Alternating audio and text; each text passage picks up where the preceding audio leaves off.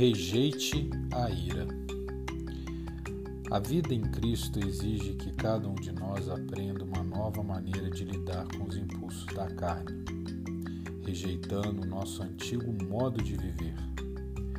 É preciso vigiar para não cair nas armadilhas que conduzem ao mal e nos levam a agir na contramão da vontade do Pai. Um dos sentimentos que não coadunam com amor é a raiva. A raiva, enquanto impulso, traveste-se de ira e a Bíblia dá instruções detalhadas sobre o assunto. Primeiramente, não podemos transigir com a ira. Se ela caminhou com você até aqui, é hora de rejeitá-la completamente, pois o seu coração agora pertence a Deus.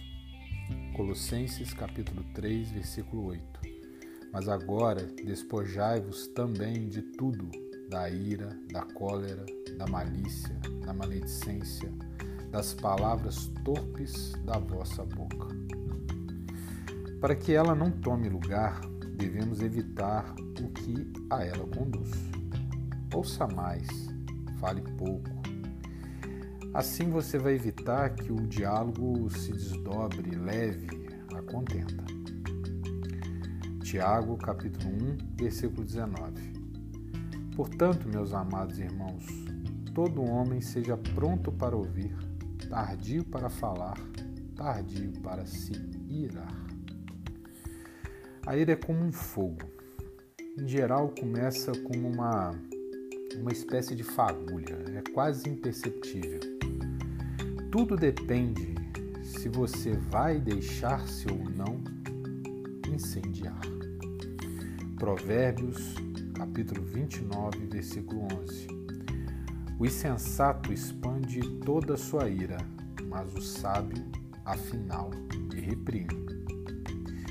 Mas se ela aparecer como rompante, refreie o impulso para evitar o mal pior, que é o pecado. Efésios capítulo 4, versículo 26. Irai-vos e não pequeis, não se põe o sol sobre a vossa Não reaja.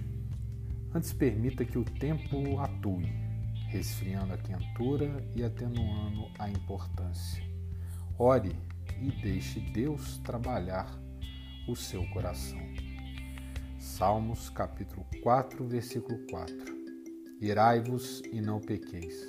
Consultai no travesseiro o coração e sossegai ofereceis sacrifícios de justiça e confiai no Senhor. Amém. E graças a Deus.